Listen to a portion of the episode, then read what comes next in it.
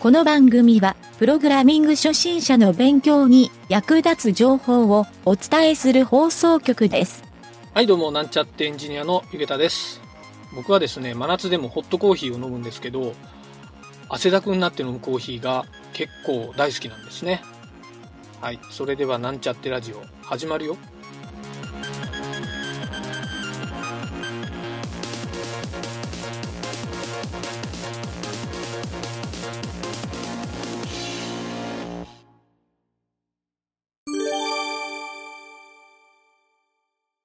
はい、それでは、プログラミングレッスンの CSS 編に行きたいと思います。今回はですね、メディアクエリっていうのを学習してみたいと思います。このメディアクエリっていうのは、スタイルシートの適用範囲っていうのを設定できる非常に便利な機能なので、えーぜひですね、これは CSS を使う場合、覚えておいた方がいい機能になります。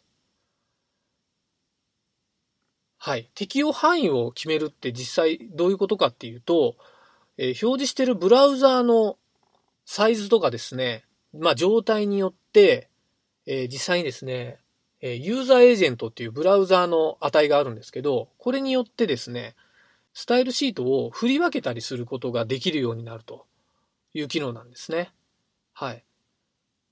まあ具体的にどういうことができるかっていうと、パソコンのブラウザーで表示している場合と、スマートフォンのブラウザで表示している場合と、あとプリントアウトをした、その時のスタイルを全部分けて表示するっていうことも可能になりますね。最近ではこれを使って、レスポンシブデザインっていうデザイン方式があるんですけど、それは実はこのメディアクエリーを、使ってですね、出し分けをするというふうな使い方をしているようです。はい。それではですね、このメディアクエリどういうふうに使うかっていうのを簡単に説明しますが、まずですね、書き方は、アットマークを書いて、メディア、media ですね。えーこれでですね、メディアクエリの宣言ができて、その後ろに、えーいろんなメディアのタイプを書けば、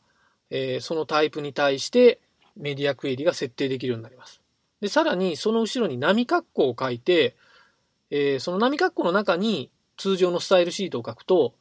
メディアクエリに対して、えーその波括弧の中が、えー適用されるというふうになります。なので、メディアタイプを切り分けると、それごとに、えー専用のスタイルシートを作っていくということができますね。はい。共通部分は実はこのメディアクエリに入れずに書くことで、えーどのメディアでも対応できる共通部分になって、えーこのメディアクエリを作った部分だけ、その差分を書くように設定するのが一般的ですね。はい。実際にどういったメディアがあるのかっていうのを簡単に、えー説明するとですね、えーまずですね、オールっていう書き方あるんですけど、これは全てのメディアに対応するので、あまり書く意味がないんですが、オールっていうのが一応あります。あとですね、通常のパソコンのブラウザ表示、これディスプレイの扱いになるんですけど、えーこれがですね、スクリーンっていうメディアタイプですね。はい。あと、印刷に関してはプリント。あと、音声読み上げの場合ですね。これ、音声読み上げるのにどういうふうにスタイルシートが反映されるのか僕も実は内容知らないんですけど、オーラルっていうのがありますね。あと、展示、表示用のデバイスに対しては、ブライルっていうのがありますね。あと、携帯用のハンドヘルド。これはですね、スマートフォンではなく、えー携帯電話端末でしょうね。はい。他にもプロジェクターとかですね、TV って書いてテレビ。えー、あと、あ、別の音声でスピーチっていうのもありますね。はい。まあ、こういったのがですね、切り分けるんですけど、実際にもうこの中で使うのはスクリーンとプリントだけぐらいですね。まあ、プロジェクターもセミナーとかやる人は、えー使うかもしれませんが、まあ、ディスプレイで使っているのと同じでいいと思います。最近のプロジェクターはおそらくパソコンの表示に対応しているので、えスクリーンとプリンターぐらいしか僕は個人的には使ったことがないので、あんまり他は使うイメージがないですね。はい。あと実際にですね、このメディアタイプもバージョンが上がってくると、えー排除されているものとかもあるので、この辺をですね、リファレンスサイトとかで調べておくのがいいかもしれません。はい。それで実際にですね、ちょっと、えー、便利な書き方というか、えー、実践的な書き方をこれから紹介しますが、えー、もうそのまま書いてもらった方が分かりやすいと思います。はい。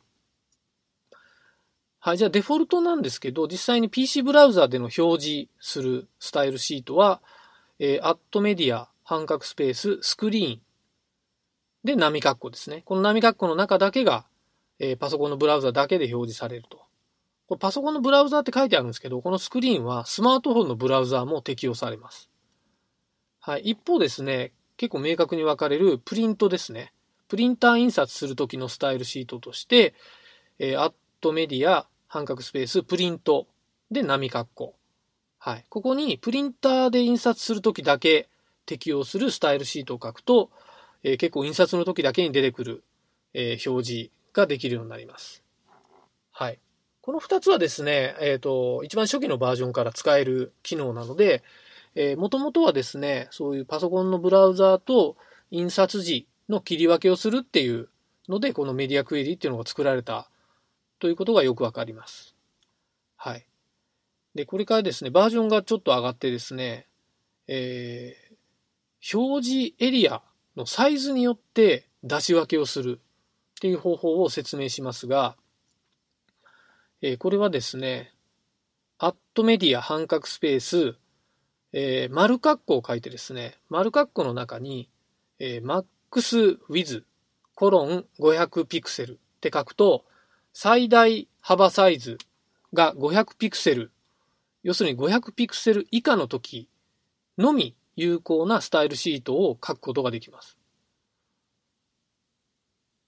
はい。これの逆にですね、えー、アットメディア半角スペース、丸括弧、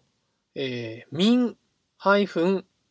with コロン800ピクセル。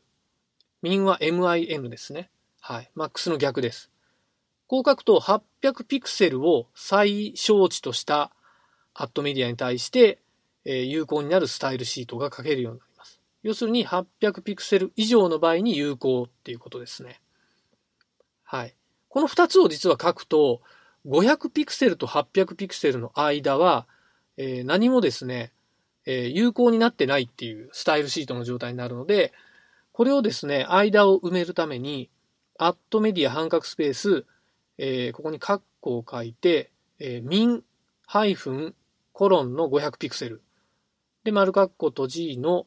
えー、後ろにですね、and をつけて、えー、アンドの後ろに今度丸括弧の maxWith コロン800ピクセル。こう書くことで500ピクセル以上800ピクセル以下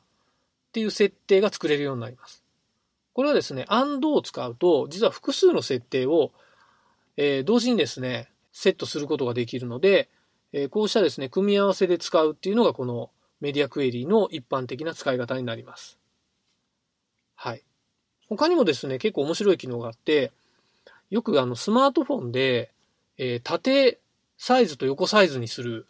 まあ、これランドスケープとポートレートって言うんですけど、ポートレートっていうのは縦長ですね。ランドスケープが横長。これをですね、実はスタイルシートで判定することができて、アットメディア、半角スペース、丸括弧を書いて、オリエンテーション、で、コロン、ポートレートって書くと、えー、ブラウザーがですね、縦長になっている時だけに有効なスタイルシートが作れます。はい。それと逆に、アットメディア、丸括弧、オリエンテーション、コロン、ランドスケープって書くと、横長になっている時に、えー、有効なスタイルシートが作れます。はい。ただし、これは、スマートフォンだけではなくて、パソコンのブラウザーもそれに対して有効になるので、えー、スマートフォンとかパソコンとかを切り分ける場合は、先ほどのピクセル指定をするっていうのがいいかなと思います。はい。で、ちょっと先ほどからですね、実はこのメディアクエリーの、バージョンっていうふうに話をしてるんですが、今このメディアクエリっていうのは、このバージョンのことをレベルっていうふうに言ってて、えー、実際にレベル2からレベル5まで存在するんですね。はい。レベル2っていうのが実は一番下で、レベル1っていうのは定義はされてないんですね。はい。で、実際にメディアにっていうのは、もうプリントとスクリーンなどのかなり限られたメディア特性だけの機能だったんですが、レベル3になってからですね、先ほど言った、え、サイズの指定とか、そういったのができるように、え、いろんなですね、メディアタイプも追加されたっていうことになっているレベルになりますね。で、レベル4はそれにですね、えっ、ー、と、オア機能っていうのも追加されてですね、さらに使いやすくなってると。あと、サイズの指定が実はさっき何ピクセルっていうふうに、えー、マックスとミンで、えー、ピクセル数の指定だったんですけど、これが、えー、大なり小なりの記号が使えるようになったと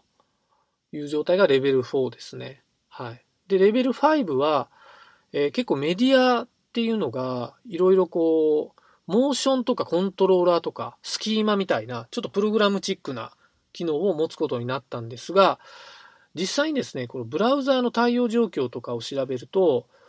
できるだけレベル3で書いておいた方が無難ですね。はい。えー、実際にですね、適用されないブラウザーで見てしまうと、そのメディアクエリの中身は全部、えー、適用されないことになるので、えー、そういったエラーを出さないためになるべく今の状態ではですね、レベル3で書いておいた方が無難かなと思いますね。はい。あとですね、注意点なんですけど、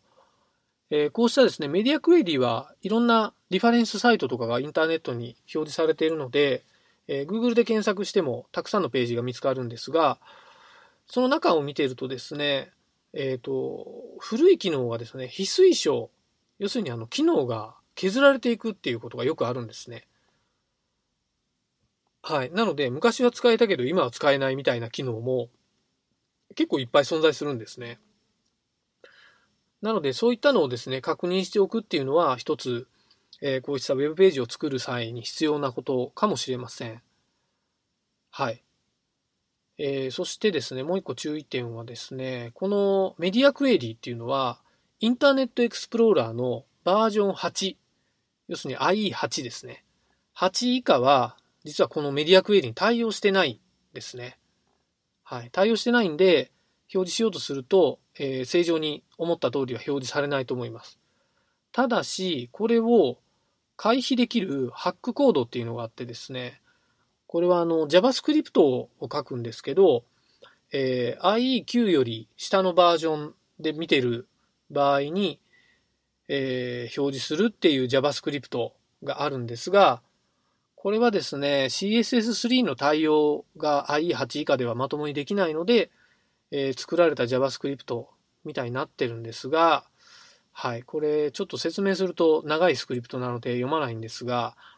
えー、気になる方はですね、えー、ググってもらってもいいし、お便りをいただければ、ちょっとここの解説を追加でしたいなと思います。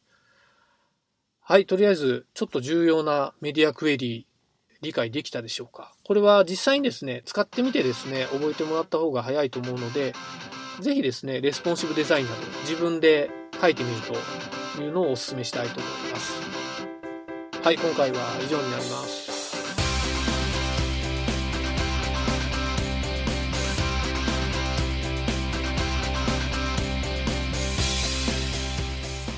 番組ホームページは http コロンスラッシュスラッシュ mynt.work スラッシュラジオスラッシュ